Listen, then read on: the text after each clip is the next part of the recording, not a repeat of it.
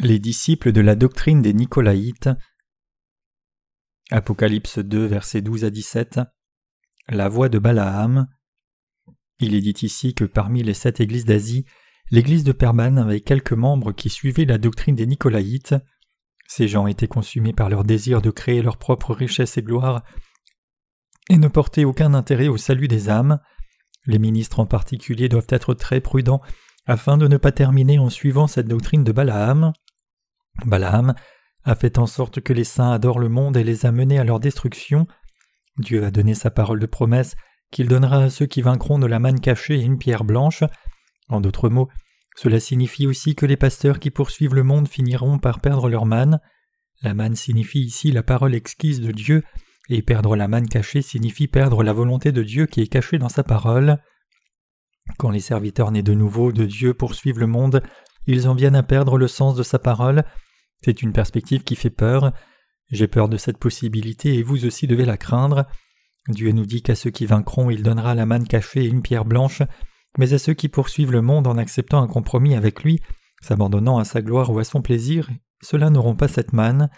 La Bible nous dit Je lui donnerai un caillou blanc et sur ce caillou est écrit un nom nouveau que personne ne connaît si ce n'est celui qui le reçoit.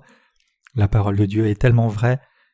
Ceux qui aiment le monde séculier sont ceux qui n'ont pas été sauvés de leurs péchés en ne croyant pas au baptême de Jésus-Christ et son sang sur la croix. Ces gens ne connaissent pas la vérité qui est que le Christ a pardonné tous leurs péchés grâce à son baptême. La foi en Jésus de certaines personnes n'existe que sur un plan théorique. Ils pensent que Jésus a emporté leurs péchés et donc qu'ils ont été rendus justes, mais leur foi est vide parce que l'Esprit Saint ne fait pas partie de leur cœur. C'est une foi théorique.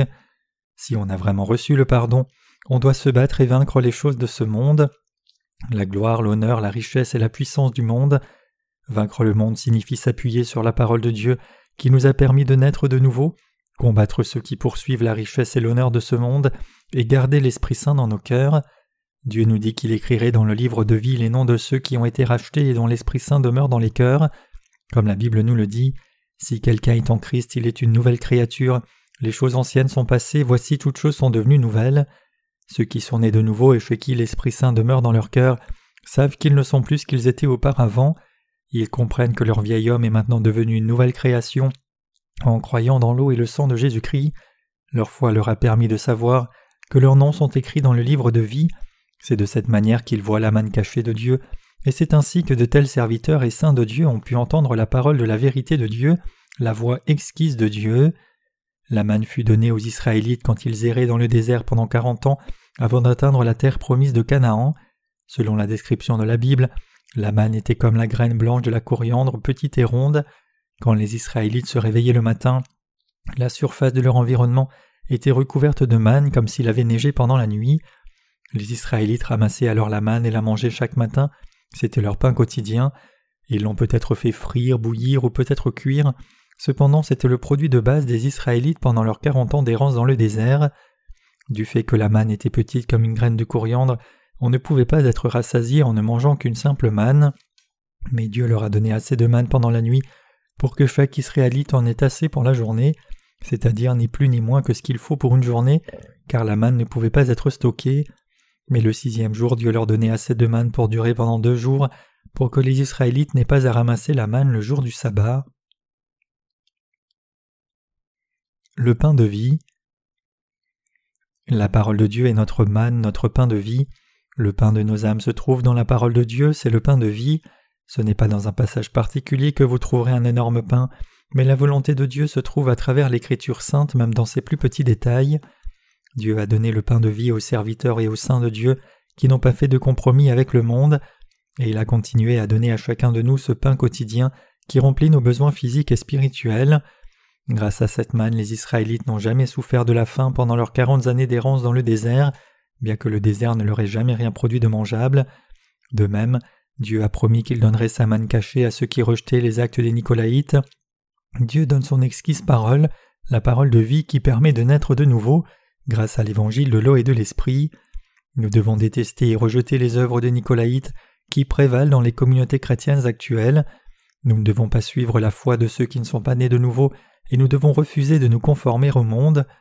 Bien que la loi de Dieu fait en sorte que notre chair poursuit les choses de la chair et que notre esprit poursuit les choses de l'esprit, nous devons néanmoins rejeter la doctrine des Nicolaïtes, détester tous les actes qui se conforment au monde, et ainsi nous nourrir de la manne de Dieu en croyant dans la parole de vérité que Dieu nous a donnée. En reconnaissant que nous sommes maintenant devenus justes et que l'Esprit Saint réside maintenant dans nos cœurs, nous devons tous vivre par la foi. Ceux qui sont nés de nouveau doivent combattre le monde, ils doivent combattre les Nicolaïtes. Comme vous le savez bien vous-même, trop de pasteurs poursuivent aujourd'hui leur propre richesse et gloire, s'enrichissent, se conforment au monde et essayent d'être couronnés de succès à la façon du monde. Nous devons combattre ces faux prophètes. Nous aussi avons notre chair et donc nous avons aussi le désir de poursuivre les bénéfices matériels, mais ceux qui ont en eux l'Esprit Saint doivent savoir qu'ils ne peuvent pas suivre le monde dans leur cœur, qu'ils doivent renier les choses du monde et qu'ils ne doivent vivre que par la foi. Si votre cœur s'unit avec ceux qui suivent le monde, approuve leur foi et poursuit le monde comme ils le poursuivent, vous finirez par suivre la route de Balaam se terminant par votre destruction ultime. C'est la route de la destruction de votre chair et de votre esprit. Quand vous suivez le monde, vous perdez votre foi. Dieu a dit qu'il vomirait de sa bouche de tels gens. Ces gens ne mangeront plus de manne et finiront par perdre complètement leur foi. Dieu a réprimandé l'Église de Pergame parce que ses membres ont suivi la doctrine de Balaam. Dieu a réprimandé le serviteur de l'Église de Pergame parce que bien qu'il était un serviteur né de nouveau dont l'Esprit Saint résidait dans son cœur, il cherchait à être reconnu dans le monde et dirigeait son Église comme si c'était une personne séculière. Ce n'est pas tout, il implanta cette croyance erronée parmi son troupeau et les a fait dévier. Un tel serviteur n'est pas mieux qu'un pasteur du monde qui n'est pas né de nouveau. Dans ce passage, Dieu a publié un avertissement clair et strict pour le genre de serviteur de Dieu qui ne s'intéresse qu'aux bénéfices matériels et à l'enrichissement des coffres des églises. Repends-toi donc, sinon je viendrai à toi bientôt, et je les combattrai avec l'épée de ma bouche.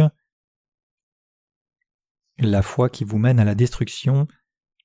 Qu'arriverait-il si l'homme se battait contre Dieu? Il n'y a pas à réfléchir une seconde, ce serait sans aucun doute la voie la plus rapide vers la destruction. Celui qui a l'épée aiguë à deux tranchants signifie que la parole de Dieu est une épée à deux tranchants. Peu importe qui vous êtes, vous mourrez sûrement si vous êtes frappé par la parole de Dieu. La parole de Dieu est l'épée de puissance qui peut percer et aller jusqu'à partager l'âme et esprit, les jointes et moelles. Hébreux 4 verset 12. Et c'est le sondeur des pensées et des intentions du cœur pour que les gens puissent être revêtus de la rédemption offerte par l'eau et le sang de Christ Jésus. Ils sont nombreux ceux qui, tout en croyant en Jésus, sont néanmoins tombés dans le piège du légalisme et finissent par être battus à mort par la loi.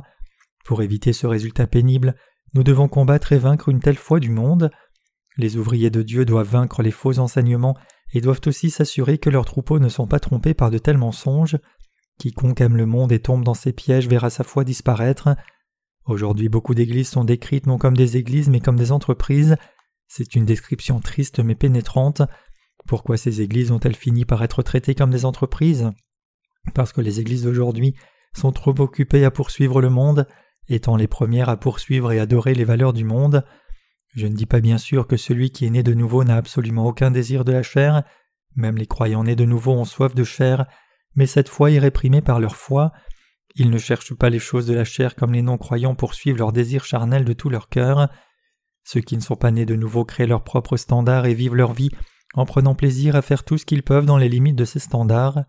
L'idolâtrie et l'immoralité sexuelle leur sont naturelles. Encore pire, certains d'entre eux adorent le diable.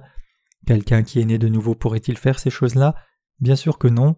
Il ne pourrait jamais faire de telles choses parce que ceux qui sont nés de nouveau savent que ces actions sont sales et répugnantes.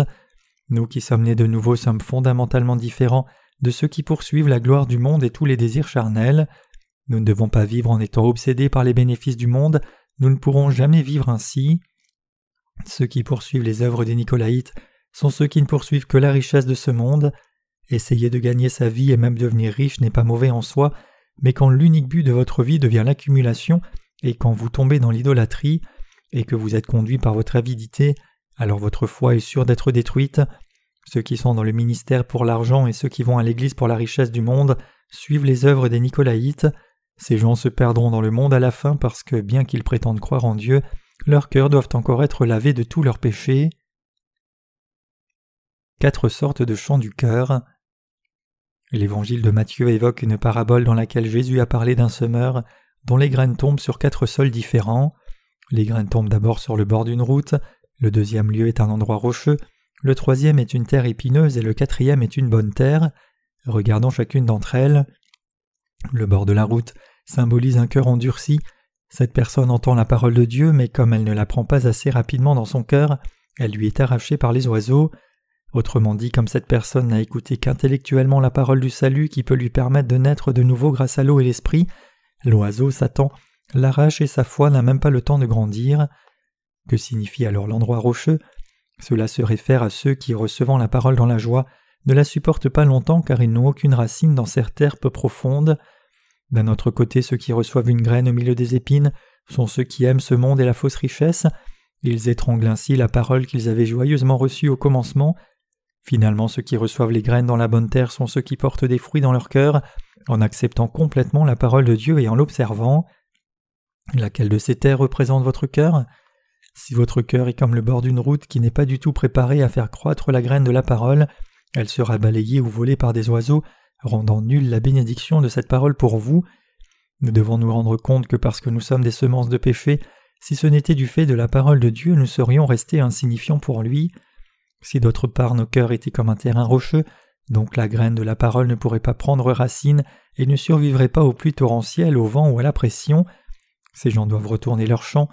Indépendamment de la manière dont ils ont pu recevoir la parole de Dieu, si elle ne peut pas pousser et si elle se fane face à l'ennui le plus léger, elle sera totalement inutile. Nous devons aussi vaincre les cœurs des terres épineuses. Nous devons combattre et couper les épines qui menacent nos vies.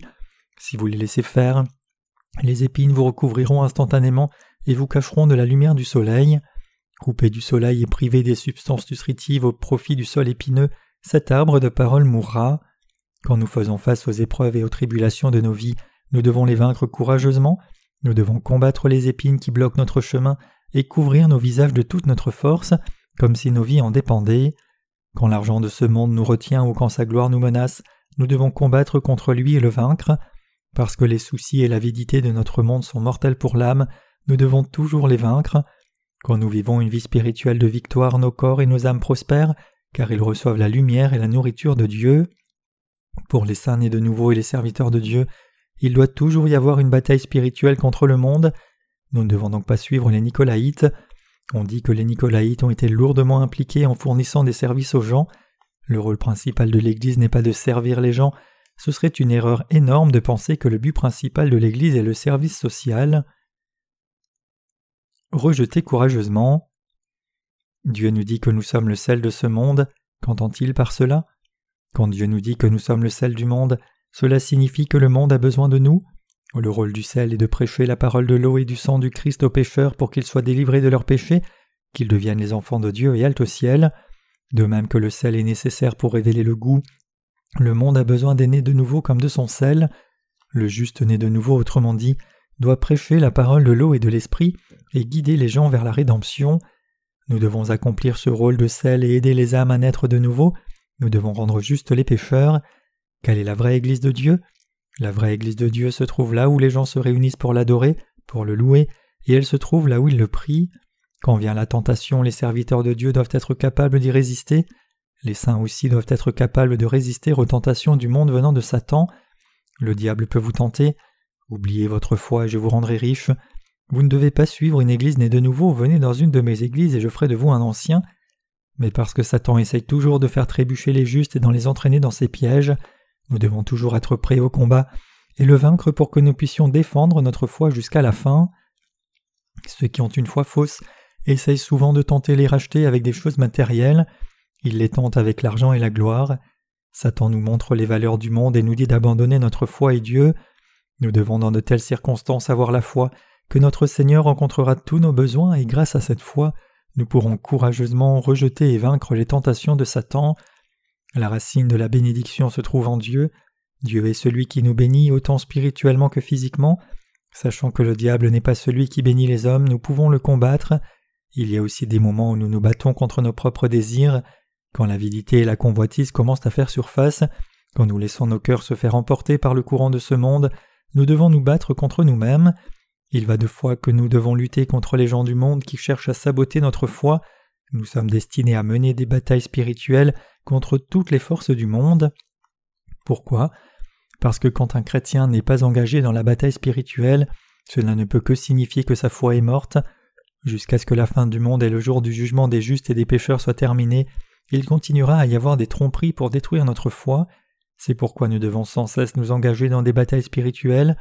Si nous tolérons ceux qui résistent à Dieu et qui cherchent à détruire notre foi, nous finirons par tout perdre, y compris nos vies. Si nous ne sommes pas assez déterminés pour que seule notre foi nous gouverne, nous ne perdrons pas seulement tous nos biens, mais nous serons aussi abandonnés par Dieu. Nous devons être capables de discerner clairement ceux qui se tiennent avec nous et ceux qui nous résistent, de façon à combattre et vaincre nos ennemis. Tandis que nous devons être généreux les uns avec les autres, nous devons être fermes dans nos résolutions contre nos ennemis, jusqu'au point où nos ennemis n'oseront plus essayer quoi que ce soit contre nous. Les Nicolaïtes sont nos ennemis, ils sont nos adversaires parce qu'ils sont une synagogue de Satan que nous ne pouvons ni tolérer ni avec laquelle nous ne pouvons travailler. Nous qui avons été pardonnés des péchés ne devons pas tolérer les Nicolaïtes qui s'engagent dans l'idolâtrie et ne font que rechercher les bénéfices matériels, mais nous devons au lieu de cela consacrer nos vies à servir le Seigneur et son œuvre juste pour construire le royaume de Dieu sur cette terre.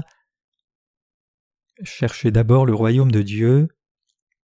Jésus a dit Cherchez d'abord le royaume de Dieu et sa justice, nous avertissant de faire les œuvres de Dieu avant les œuvres de notre chair.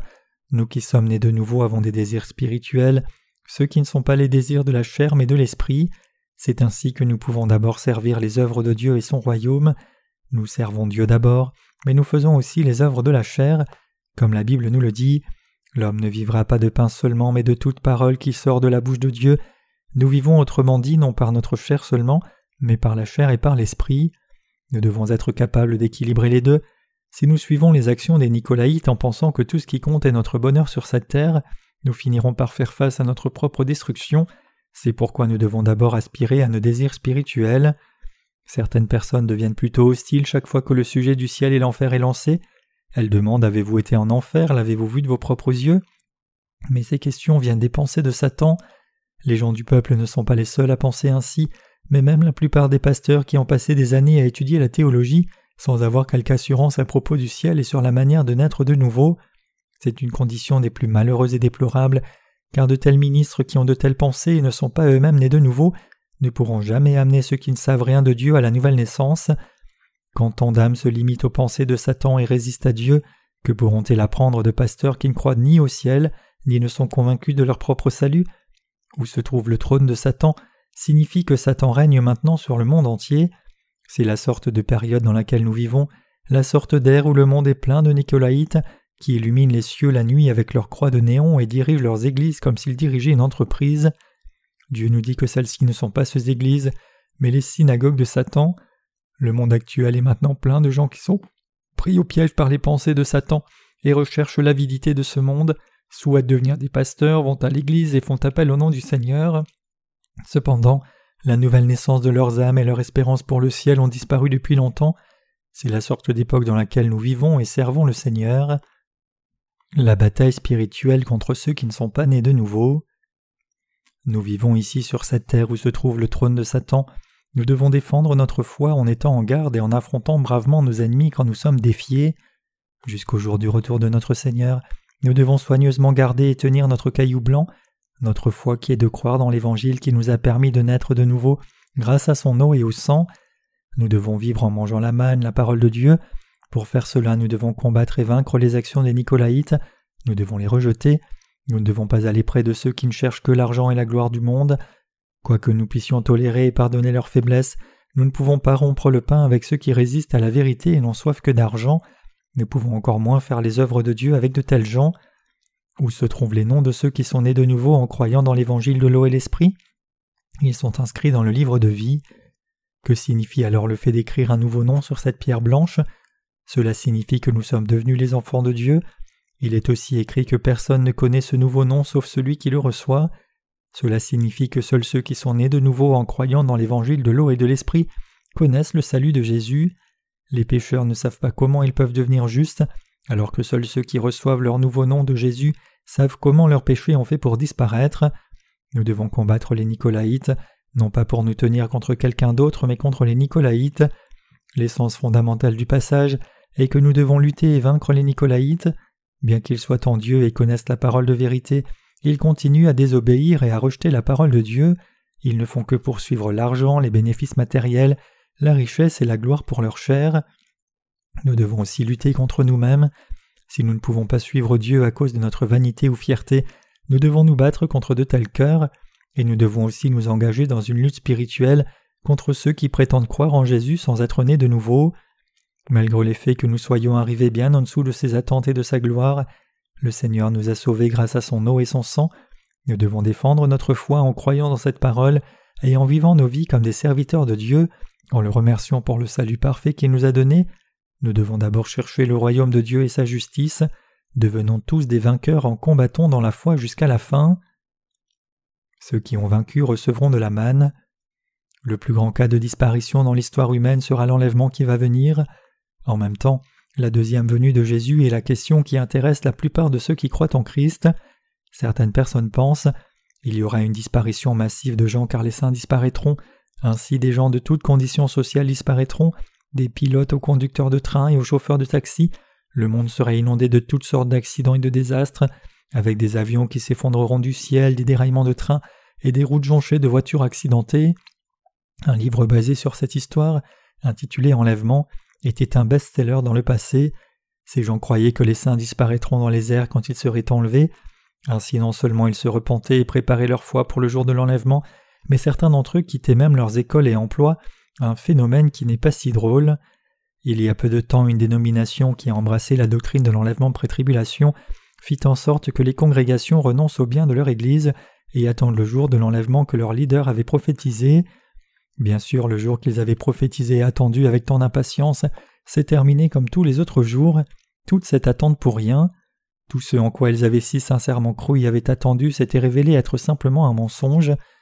Mais certains d'entre eux, sans se laisser décourager, ont déclaré qu'un jour en 1999 serait le jour d'enlèvement, et ils attendirent et attendirent. Cependant, comme auparavant, ils furent tous trompés par des mensonges. Leurs leaders, honteux du fait que leur prophétie ne se soit pas réalisée, décidèrent qu'il ne faudrait plus jamais prédire le jour du retour de Christ. Nous pouvons voir dans ces événements que la doctrine de l'enlèvement pré-tribulation ne s'accorde pas du tout avec la parole de Dieu. Le point le plus important dans le livre de l'Apocalypse est la seconde venue de Jésus et l'enlèvement des saints. Pour tous les chrétiens fidèles, le jour où Christ reviendra en ce monde et enlèvera ses croyants dans les airs est leur plus grande espérance et attente. En fait, c'est raisonnable que les chrétiens attendent avec impatience dans leur foi le retour du Christ. Quiconque croit vraiment en Jésus doit attendre le jour du retour du Seigneur avec anticipation et ardeur. Il est mieux d'avoir le genre de foi qui attend la seconde venue du Seigneur et l'enlèvement, plutôt que le genre qui n'attend rien du tout, ce qui a fait dévier du juste chemin les prédicateurs apocalyptiques de la fin des temps et qu'ils prévoyaient un jour et une heure spécifiques pour leur enlèvement. Comme base de leurs calculs, beaucoup d'entre eux ont mal interprété la prophétie des soixante-dix semaines qui apparaît en Daniel 9, aussi bien que dans Zacharie, et arrivèrent aux dates qu'ils ont prédites. Paul dit dans 1 Thessaloniciens 4 que lorsque Christ reviendra sur terre, les saints seront enlevés dans les airs pour le rencontrer. Il est donc clair que seuls ceux qui croient authentiquement en Jésus devraient attendre jusqu'au jour de leur enlèvement, mais calculer et établir une date spécifique pour l'enlèvement est quelque chose de profondément erroné, car c'est le reflet de l'orgueil qui a ignoré la sagesse de Dieu. C'est une grande erreur d'essayer de résoudre et comprendre les prophéties de la Bible avec des formules mathématiques faites par l'homme. Quand arrivera alors le réel enlèvement? Apocalypse 6 parle de l'enlèvement des saints Selon ce chapitre, pendant la quatrième ère des sept ères de Dieu, qui est l'ère du cheval pâle, il y aura le martyr des saints et après cela l'enlèvement arrivera dans la cinquième ère. L'enlèvement des saints est décrit en détail et cela deviendra réalité quand le temps sera venu. Dieu a projeté sept ères pour l'humanité, la première étant l'ère du cheval blanc, c'est l'ère durant laquelle l'évangile de l'eau et l'esprit commença et continua à triompher. La deuxième ère est celle du cheval rouge, cette ère marque le commencement de l'âge de Satan, la troisième ère est celle du cheval noir, quand le monde sera frappé par la famine à la fois physique et spirituelle.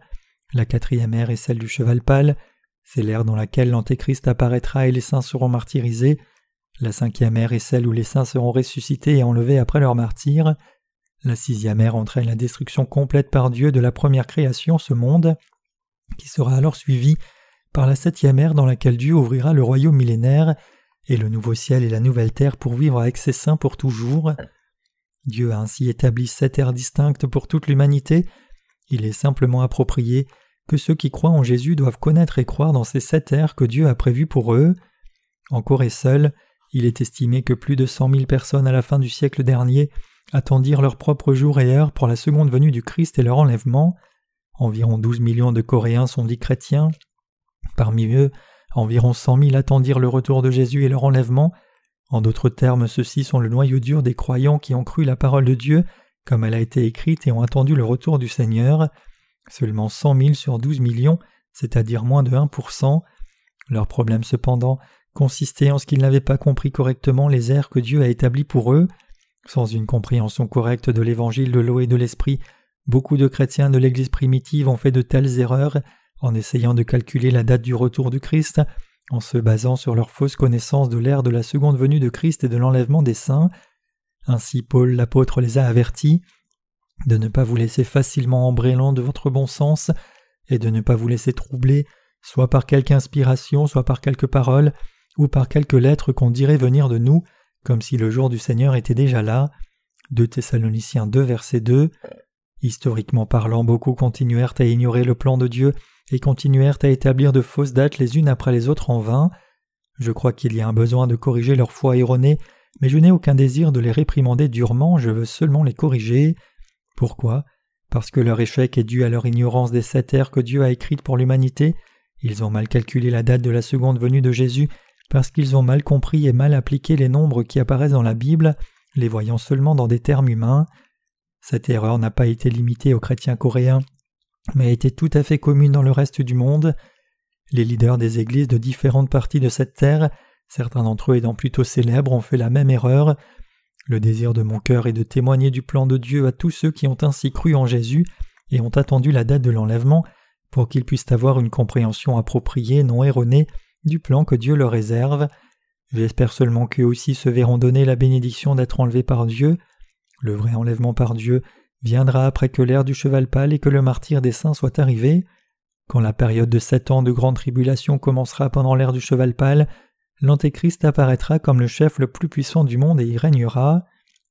L'Antéchrist commencera à persécuter les saints quand la grande tribulation commencera, accélérant en densité pendant la première moitié de la grande tribulation, c'est-à-dire les trois premières années et demie, jusqu'à son sommet qu'il atteindra au milieu de la période de sept ans. C'est à ce moment que les saints seront martyrisés pour défendre leur foi, et ce sera bientôt suivi de la sixième ère quand les saints martyrisés seront ressuscités et enlevés. Ceux qui croient en Jésus doivent bien connaître ces temps-là, selon qu'ils croient dans l'enlèvement pré-tribulation ou l'enlèvement du milieu de la tribulation, leurs vies de foi se révéleront tout à fait différentes. Si les croyants attendent sagement leur enlèvement avec une foi appropriée, ou font l'erreur de concentrer leurs esprits sur une date absurde de leur propre choix, tout cela dépend s'ils basent ou non leur foi sur la parole de Dieu. Si vous vous approchez de ces enseignements sur la parole de l'Apocalypse avec calme, vous pourrez en réalité découvrir quelles sont les propositions raisonnables, et vous serez ainsi capable de répondre correctement à toutes vos questions. Mais si vous ne comprenez pas l'enlèvement et ne réussissez pas à l'attendre correctement, alors votre foi sera ruinée. La théorie de l'enlèvement pré-tribulation a été expliquée par Scofield, un théologien américain qui fut le premier à établir systématiquement ses positions doctrinales dans sa Bible de référence. Cette Bible de référence a été traduite et utilisée largement dans le monde entier. C'est grâce à l'impact de la Bible de référence de Scofield que la théorie de l'enlèvement pré-tribulation s'est si largement répandue. Parce qu'elle fut écrite par un théologien influent d'un pays puissant, la Bible de référence de Scofield a été traduite dans beaucoup de langues et lue par un grand nombre de chrétiens. Scofield lui-même n'avait pas idée que sa déclaration sur l'enlèvement pré-tribulation deviendrait si répandue de par le monde. Il en résulta que la théorie de l'enlèvement pré-tribulation fut acceptée par la quasi-totalité des chrétiens du monde entier. Mais avant que la théorie de Scofield sur l'enlèvement pré-tribulation ait fait son effet, la croyance dominante qui avait prévalu dans le monde chrétien avait été la théorie de l'enlèvement post-tribulation. La théorie de l'enlèvement post-tribulation postule que Christ retournerait après la fin de la période de sept ans de la grande tribulation et qu'il enlèverait les saints à ce moment-là. Beaucoup de personnes avaient ainsi une grande crainte de la tribulation avant l'enlèvement et de la seconde venue du Seigneur. Quand les revivalistes ont prêché de leur chair à propos de la seconde venue du Christ, les gens se sont précipités pour se repentir, criant et se tourmentant de leurs péchés, s'inondant de constantes prières de repentance. Ainsi celui qui pleurait le plus était utilisé comme baromètre pour mesurer qui allait être le plus béni. Ces personnes, bien qu'elles aient cru en Jésus, ont versé trop de larmes, mais cette précédente croyance dans l'enlèvement post-tribulation a été lentement remplacée par l'enlèvement pré-tribulation. Pourquoi était-ce le cas? Les gens ont trouvé infiniment plus consolant de passer de l'enlèvement post-tribulation à l'enlèvement pré-tribulation, car ce changement signifiait qu'ils ne feraient pas face à toutes les épreuves et tribulations qu'ils auraient dû passer autrement. Ce n'est pas très étonnant qu'ils préfèrent être enlevés dans les airs avant que les privations terrifiantes de la grande tribulation ne descendent sur eux. De cette façon, la théorie de l'enlèvement pré-tribulation se diffusa comme un feu de paille, car elle offrait une foi confortable, beaucoup plus facile à digérer que la perspective terrifiante d'endurer les souffrances de la grande tribulation. De même que les gens préférèrent ce qui est doux à ce qui est amer, les gens préfèrent aussi avoir une foi facile. Ils aiment croire dans ce qui est mieux adapté à leur goût parmi les différentes théories que les savants ont produites. C'est ainsi que tant de personnes ont fini par croire la théorie de l'enlèvement pré-tribulation si facilement. Ceux qui ont soutenu cette vision de l'enlèvement pré-tribulation ont pensé qu'ils devaient tenir leur corps et leur cœur irréprochablement propres pour être enlevés, et donc ils étaient tout à fait droits dans leur vie de foi, mais une erreur sérieuse à lier leur croyance à l'enlèvement pré-tribulation, Tandis que leur foi en Jésus et leur attente du retour du Seigneur étaient tout à fait louables, ils ont néanmoins fait deux erreurs sérieuses et graves. D'abord, n'ayant pas cru dans l'évangile de l'eau et l'esprit, ils ont attendu le Seigneur tandis qu'ils avaient toujours le péché dans leur cœur. Ils n'ont compté que sur le sang de la croix, mais aucun repentir ne pouvait leur apporter la rémission absolue de leurs péchés qu'ils commettaient quotidiennement. Ils ont attendu jour et nuit la seconde venue du Christ, ils se sont réunis dans leurs églises pour se repentir de leurs péchés prier et chanter des louanges toute la nuit, unis dans leur attente de l'enlèvement. Il n'y avait rien de mal dans le fait qu'ils aient ainsi attendu et eu très envie de leur enlèvement, mais ils ont fait la grave erreur d'attendre sans la vraie foi, car ils n'ont pas cru dans l'évangile de l'eau et l'esprit, la seule foi qui permet de nous tenir devant Dieu comme ses enfants. Leur deuxième erreur consistait en ce qu'ils établissaient une date artificiellement sans avoir une compréhension appropriée du plan de Dieu. Cela a non seulement obligé beaucoup de croyants à attendre en vain, mais cela a fait des ravages dans le monde, ne laissant du christianisme que des mauvaises impressions et ruinant sa réputation parmi les non-croyants. À cause de ces deux erreurs, quand l'enlèvement que ces gens ont ardemment attendu ne s'est jamais réalisé, cela n'a fini que par mener beaucoup de personnes à penser négativement à l'égard de l'enlèvement, les repoussant encore plus loin de la vérité. Maintenant, alors que le temps est vraiment venu de parler de la seconde venue de Christ et que son retour est imminent, Presque personne n'en parle, tout cela grâce au fiasco de certains qui furent mal guidés. Le passage dont nous discutons actuellement était ce que Dieu a écrit à l'ange de l'église de Pergame à travers Jean.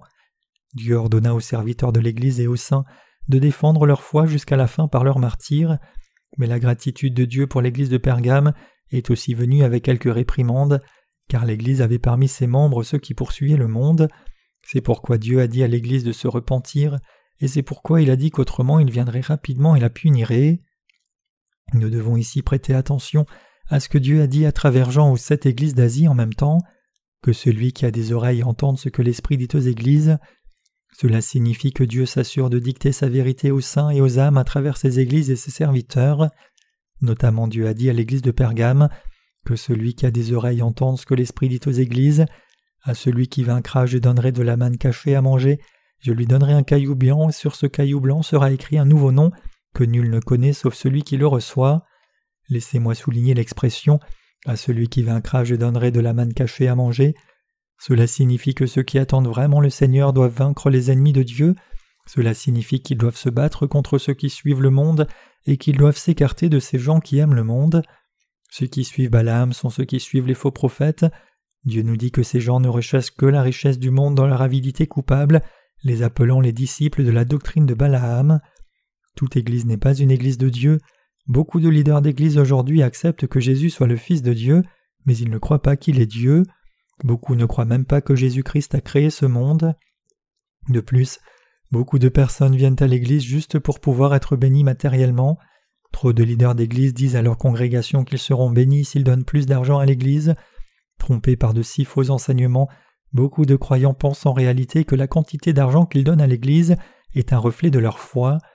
Trop d'entre eux sont approuvés comme de fidèles croyants seulement parce qu'ils donnent des offrandes et vont à l'Église régulièrement.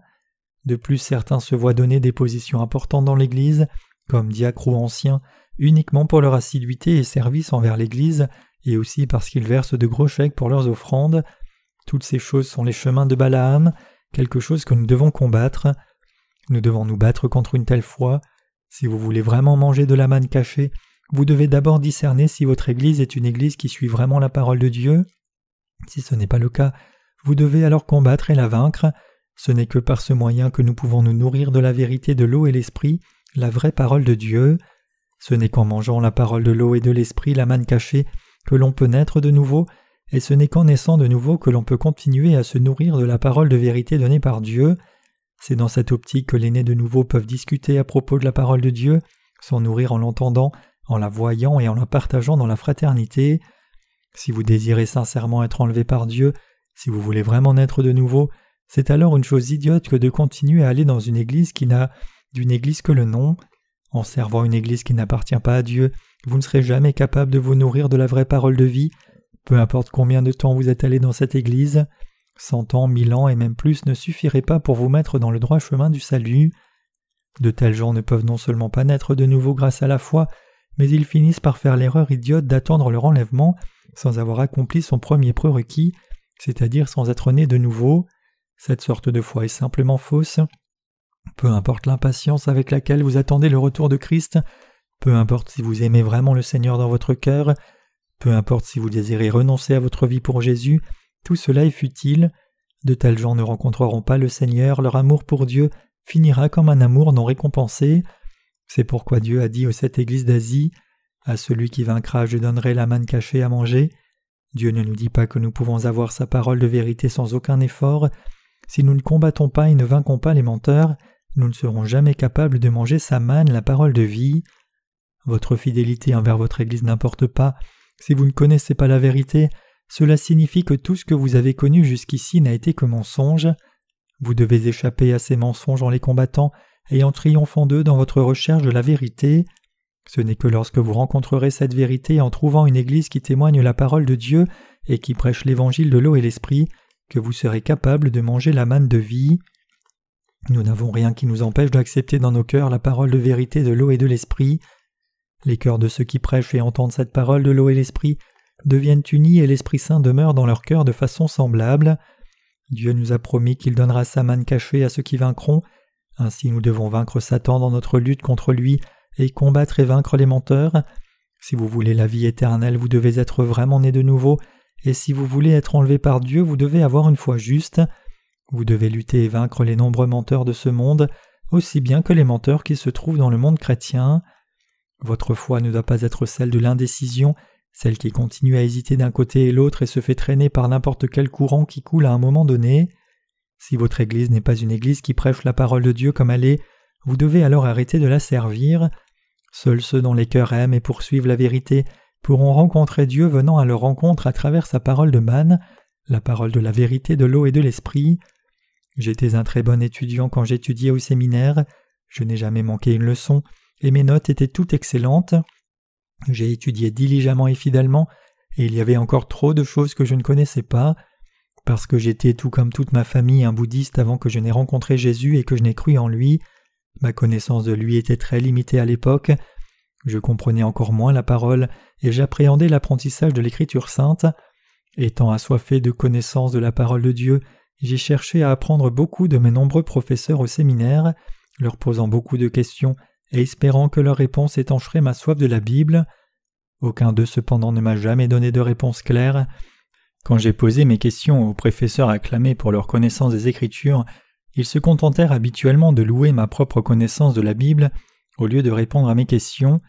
Au séminaire, les professeurs ne prêchent pas la parole, mais ils enseignent leur propre théorie sur la Bible mais toute leur théorie, de la théologie de l'Ancien Testament à la théologie du Nouveau Testament, de la théologie systématique à l'histoire du christianisme, du calvinisme à l'arminianisme, de la christologie à la pneumatologie, des études introductives aux expositions détaillées, ne sont que les produits des pensées humaines. Ils ne font qu'enseigner différentes théories soutenues par des savants, aucune différence avec votre propre expérience du collège consistant à apprendre des perspectives théoriques différentes dans votre champ d'études séculier. J'étais une personne qui ignorait la Bible. La profondeur de ma formation n'importait pas, ni si cette étude était savante ou combien ma connaissance de la Bible était large, ou même de la manière dont j'avais basé mes sermons sur cette connaissance. Plus j'étudiais la Bible et la théologie, plus les doutes m'envahissaient à propos de la voie que j'avais choisie. Je me suis finalement rendu compte que j'étais une personne complètement ignorante et que je devais tout recommencer depuis le début, Donc j'ai commencé à poser dans mes classes ce qui était alors considéré comme des questions étranges et maladroites. L'une d'entre elles était Pourquoi Jésus a-t-il été baptisé? Je n'ai jamais entendu une réponse claire à cette question. Personne n'était capable de me donner la réponse correcte que Jésus a été baptisé dans le fleuve du Jourdain par Jean-Baptiste pour prendre tous nos péchés sur sa propre chair. J'avais aussi des questions à propos des miracles que Jésus avait exécutés, comme celui où Jésus a nourri plus de cinq mille hommes, avec seulement cinq pains et deux poissons. Donc j'ai demandé, quand Jésus a béni les cinq pains et les deux poissons, ont-ils subitement éclaté en un simple tas de pains et de poissons, ou ont-ils continué à se multiplier quand la nourriture était distribuée? Le plus souvent on m'a grondé et reproché de poser de telles questions. C'est ainsi que j'en vins à réaliser. C'est donc le principe de la théologie. Nous apprenons seulement que Calvin le français a tout systématisé dans une théorie savante et dans des interprétations. Nous ne connaissons rien de la Bible. Donc j'ai commencé à m'engager dans une vaste recherche en compilant les publications de beaucoup de dénominations et en les comparant à la Bible. Cependant je ne gagnais rien.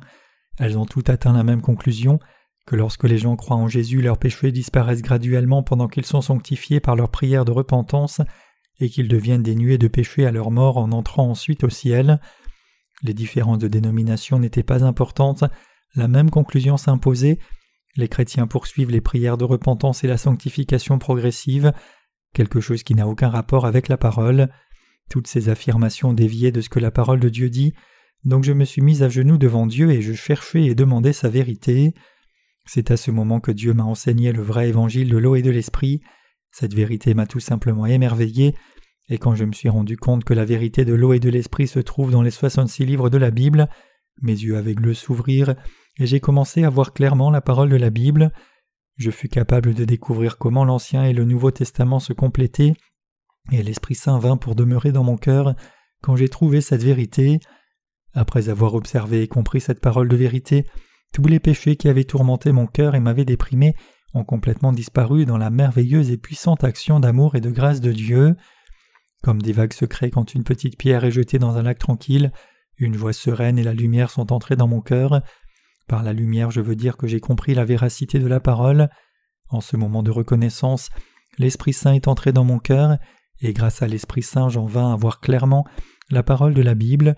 Depuis cet instant, j'ai toujours prêché l'évangile de l'eau et de l'esprit. Jusqu'à ce jour, l'évangile de l'eau et l'esprit a stabilisé mon cœur, m'a consolé, m'a fortifié et a toujours gardé mon cœur. C'est de cette manière que j'en suis venu à me nourrir de la parole de Dieu. Quand j'ai demeuré dans la parole, la réalisation de sa signification m'est venue accompagnée de la bénédiction sereine qui a rempli mon cœur. Mon cœur à son tour a commencé à nager dans cette mer de grâce. Tout comme mon cœur a été ainsi rempli de cette bénédiction, quand vous croyez dans sa parole du salut des de nouveau, la parole de Dieu vous emmène aussi dans sa grâce et sa bénédiction. Quand j'ai ouvert la Bible et que je demeure dans la parole, tous mes soucis et mes pensées agitées ont disparu, remplissant mon cœur de joie et de paix à la place.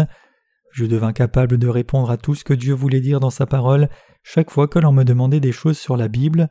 Ce n'est qu'en connaissant et croyant l'évangile de l'eau et l'esprit que l'on peut se nourrir de la parole de Dieu et ce n'est qu'en se nourrissant de la parole de Dieu que l'on peut naître de nouveau. Parce que les nés de nouveau n'ont plus de péché laissé dans leur cœur, sans prendre en compte le moment où le Seigneur retourna sur cette terre, ils seront tous prêts pour leur enlèvement quand le Seigneur les soulèvera finalement jusque dans les airs. La foi qui peut nous amener à l'enlèvement.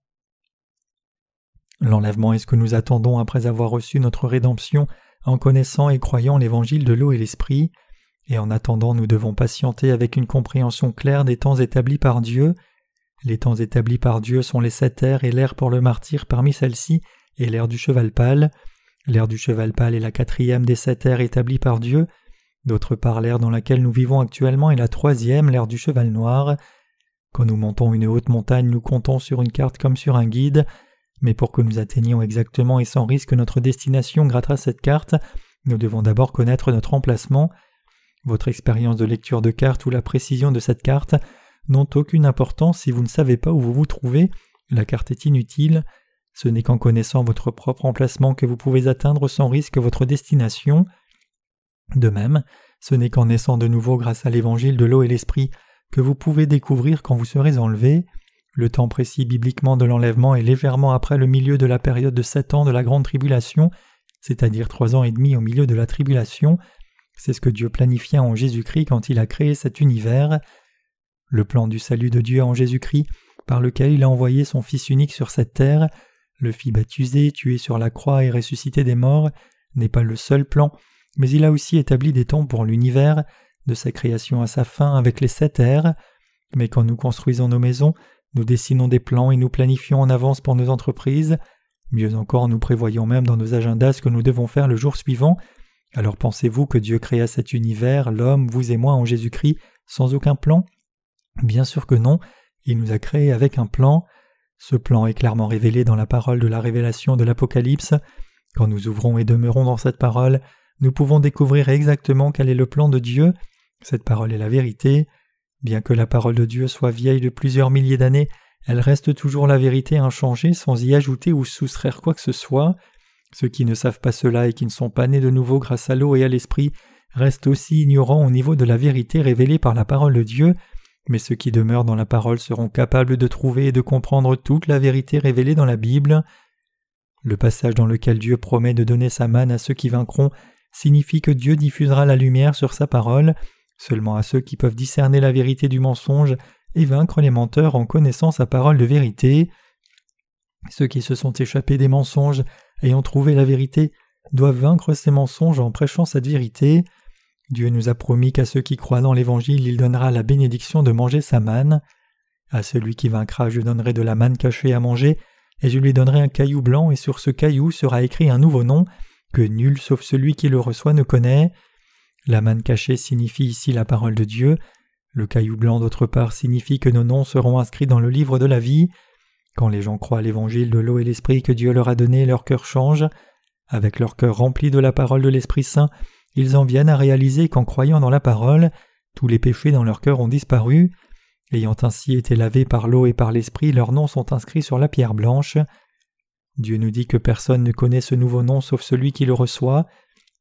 Ceux qui ont été pardonnés de tous leurs péchés doivent réaliser que leurs cœurs n'ont plus de péché et que leurs noms ont été inscrits dans le livre de vie. Ils savent en d'autres mots que l'évangile de l'eau et l'esprit a emporté tous les péchés de leur cœur. Seuls ceux qui sont nés de nouveau en connaissant ainsi la vraie parole de Dieu et de l'esprit et qui ont reçu leur rédemption sont capables de connaître le Seigneur et la vérité.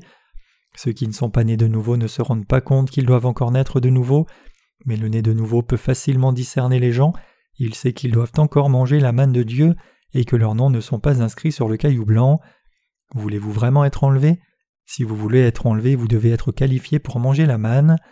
Être qualifié pour manger la manne signifie que vous devez être né de nouveau par l'eau et par l'esprit. Pour vous nourrir de la manne, vous devez aussi combattre et vaincre les mensonges avec votre foi. Les faux enseignants n'apportent pas de rédemption aux pécheurs, mais ne font qu'exploiter leurs âmes et leurs biens matériels. Nous devons lutter contre cela et vaincre de telles églises, faux prophètes et faux serviteurs du christianisme actuel.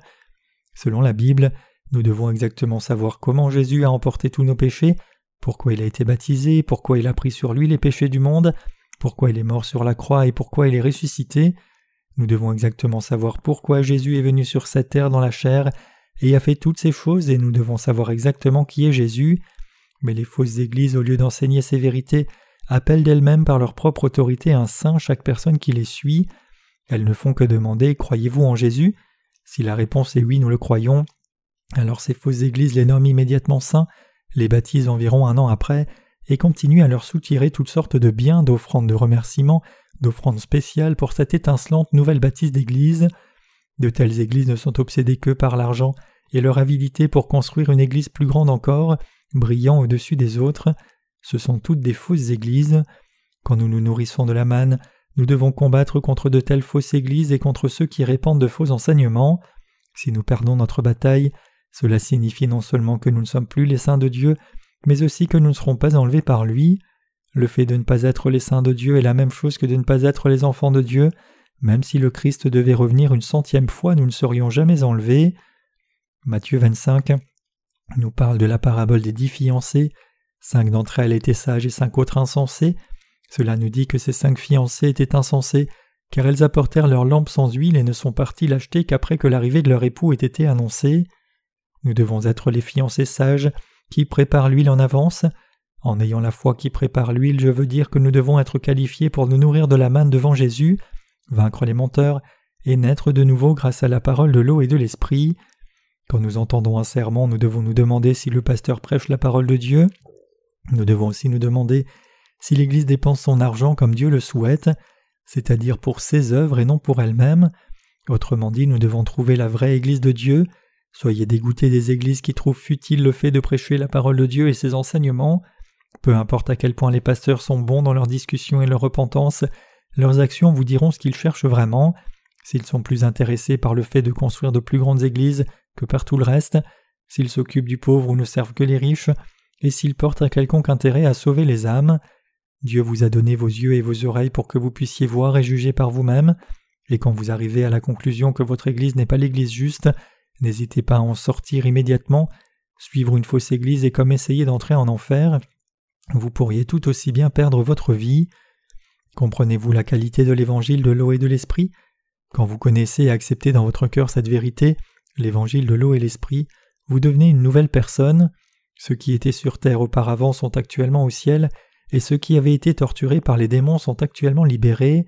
Les démons peuvent entrer dans les âmes et torturer ceux qui ont du péché dans leur cœur, car ils sont enchaînés par leurs péchés, mais le Seigneur est venu sur cette terre et a emporté tous nos péchés grâce à l'évangile de l'eau et l'esprit. Les démons ne peuvent plus torturer ou voler nos âmes parce qu'il a complètement emporté nos péchés. C'est pourquoi quand vous connaissez et croyez cet évangile, les démons sont chassés et votre vie change. Autrement dit, ceux qui furent des serviteurs du monde sont libérés de cette servitude. Dieu a fait un merveilleux travail en rendant juste les pécheurs, rendant habitants les cieux ceux qui étaient de la terre, et quand le Seigneur reviendra, il les élèvera jusqu'à son royaume. Notre vie terrestre n'est pas une fin en soi. Nous ayant fait à son image, Dieu ne nous a pas mis sur cette terre pour ne vivre que brièvement. La vie dans la chair est en fait très courte. Nous avons plus de vingt ans quand nous terminons notre scolarité. Nous passons la trentaine à établir des bases pour nos vies, et quand cette fondation est prête pour que nous construisions dessus, nous avons déjà entre quarante et cinquante ans. Quand nous atteignons finalement l'étape où nous pensons que nous pouvons maintenant ralentir un peu la cadence et profiter de la vie, notre vie se termine déjà. Comme les fleurs fleurissent le matin et fanent l'après-midi, quand nous nous mettons à penser que nous avons atteint une vie paisible, nous nous rendons compte que notre temps a passé et que nous voyons la fin approcher. La vie est si courte, ce qui est le plus malheureux, c'est qu'il y a trop de personnes qui ne comprennent pas la brièveté de la vie. La fin de notre vie dans la chair n'est pas notre fin, car ce n'est que le commencement de la vie spirituelle de nos âmes. Pourquoi? Parce que Dieu, comme s'il compensait pour la brièveté de nos vies sur terre, a non seulement préparé pour nous le royaume millénaire, mais aussi le nouveau ciel et la nouvelle terre, dans laquelle nous vivrons éternellement. C'est la bénédiction de Dieu de la vie éternelle qu'il n'a accordé qu'à ceux qui sont nés de nouveau en croyant dans la parole de son eau et de son esprit. Ce n'est qu'en mangeant la manne cachée et qu'en ayant votre nom inscrit sur le caillou blanc que vous pourrez être enlevés. Dieu nous dit que ceux qui se nourrissent de sa manne seront capables de vaincre Satan pendant la grande tribulation, et que les noms de ceux qui vaincront seront ainsi inscrits sur le caillou blanc.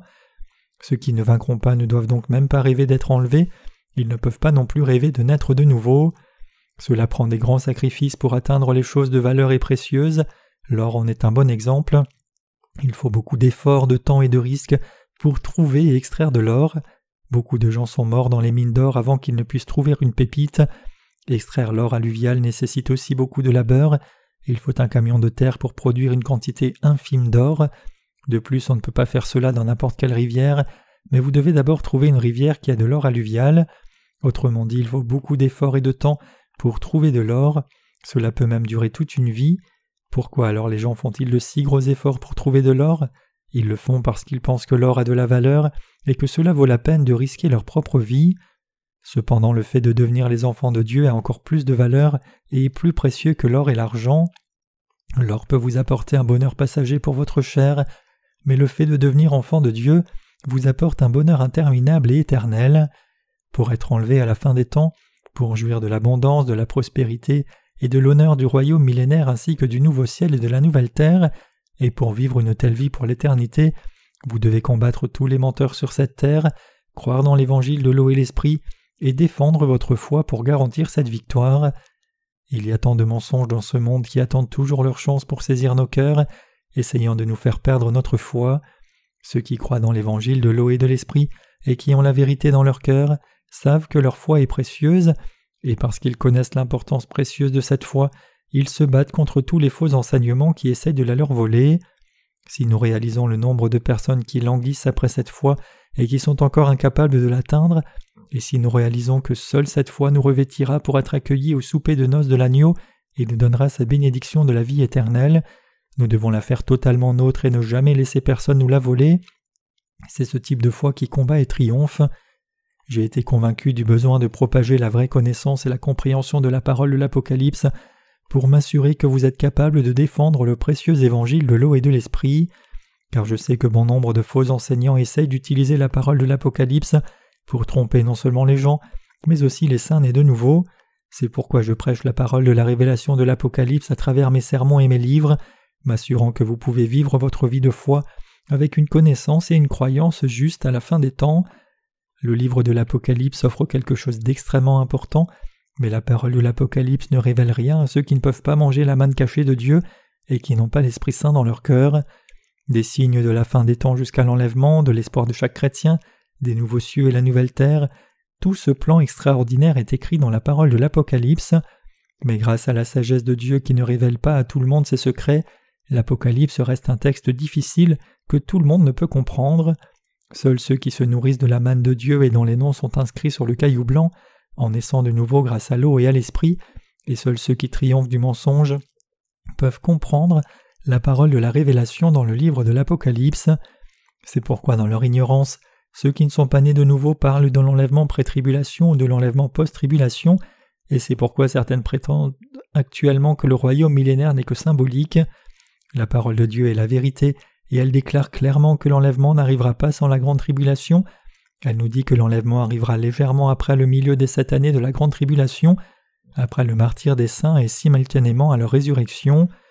Je suis désolé de vous informer que le fait de penser que nous serions enlevés en vivant notre vie quotidienne, que des pilotes disparaîtraient tout à coup et que des mères disparaîtraient des tables de dîner de par le monde est faux. Cela n'arrivera pas. Plutôt l'enlèvement arrivera quand de grands désastres arriveront dans le monde, des tremblements de terre, la chute des étoiles du ciel, et quand la terre s'ouvrira sous nos pieds, Autrement dit, l'enlèvement n'arrivera pas lors d'un jour paisible. Les étoiles ne sont pas encore tombées, un tiers du monde n'a pas encore totalement brûlé, et la mer ne s'est toujours pas changée en sang. Qu'est-ce que je veux dire par cela? Je veux dire que ce n'est pas encore l'heure de l'enlèvement. Dieu nous dit qu'il nous donnera les signes que chacun de nous pourra reconnaître avant que l'enlèvement ne vienne. Ces signes sont les désastres qui tomberont sur ce monde. Un tiers de la mer et des rivières se transformeront en sang, un tiers des forêts brûleront complètement, des étoiles s'écraseront sur terre, l'eau deviendra imbuvable, et ainsi de suite. Quand le monde sera ainsi englouti par ces désastres, l'Antéchrist apparaîtra pour amener l'ordre. Apparaissant d'abord comme un remarquable chef du monde, il se transformera finalement dans un tyran qui régnera sur le monde avec son pouvoir absolu. La Bible nous dit que c'est à ce moment, quand le règne tyrannique de l'Antéchrist sur le monde sera établi, que le Seigneur retournera sur terre pour emporter les saints, L'enlèvement n'arrivera pas tant que les grandes catastrophes naturelles ne se seront pas produites et que l'Antéchrist n'a toujours pas fait son apparition. Autrement dit, c'est une erreur de vouloir quitter son travail, d'arrêter d'aller à l'école et d'arrêter de vivre nos vies en pensant être sur le point d'être enlevé, alors que les signes que Dieu nous a promis ne se sont pas encore manifestés. Vous ne devez pas être trompé de cette manière, car vous tromperez ainsi dans les pièges des mensonges de Satan. Nous devons combattre et vaincre tout ce que les faux enseignements ont établi pour nous prendre au piège. La seule foi qui peut triompher des faux enseignements, c'est la foi dans l'évangile de l'eau et de l'esprit. Seuls ceux qui croient au baptême de Jésus qui a emporté tous leurs péchés seront complètement libérés des chaînes de ces péchés.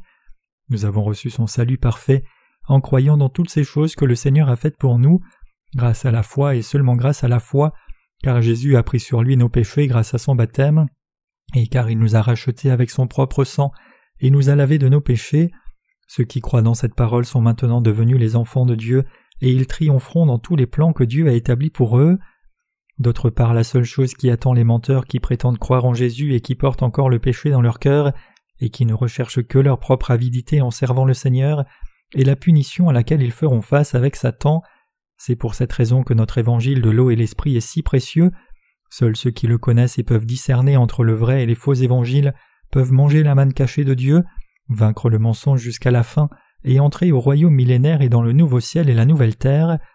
Lisez la parole et voyez vous-même quelle est la vérité qui peut vous sauver, vous donner de l'espoir et vous bénir avec la vie éternelle. Comprenez-la et croyez-y, c'est la foi de la victoire. La victoire dans notre bataille spirituelle est extrêmement importante pour nous, parce que perdre cette bataille ne signifierait pas seulement une défaite, mais cela signifierait aussi être destiné à aller en enfer. Dans notre bataille nous pouvons nous remettre d'un échec, mais dans cette bataille de la foi il n'y a aucune chance de se rétablir. Vous devez ainsi être capable de discerner entre la vérité et vos propres pensées, la convoitise de votre chair, les mensonges des faux enseignants, et vous devez préparer votre foi jusqu'à la fin en acquérant une connaissance précise de ces temps grâce à la lumière de la parole. Dieu a préparé les fléaux des sept trompettes et des sept coupes, et il a permis la grande tribulation, quand le monde sera touché par d'énormes catastrophes naturelles, de grandes dévastations dues au feu, à la chute d'étoiles sur terre, des mers, des rivières et des sources se changeant en sang, l'Antéchrist apparaîtra, et vous devrez vous rendre compte que cela marque le début de la période de sept ans de la grande tribulation, le martyr, la résurrection et l'enlèvement des saints arriveront à la fin des fléaux des sept trompettes, quand la dernière trompette sonnera, mais avant que les fléaux des sept coupes soient déversés. Quand le quatrième sceau de Dieu sera enlevé, l'Antéchrist exigera l'apostasie des saints. À ce moment, ceux dont les noms sont inscrits dans le livre de vie, les saints nés de nouveau qui ont mangé la manne et dont les noms sont inscrits sur le caillou blanc, seront bravement martyrisés. C'est la dernière et la plus grande foi qui donne toute la gloire au Seigneur. C'est la foi courageuse de ceux qui croient et vivent selon l'évangile de l'eau et l'esprit.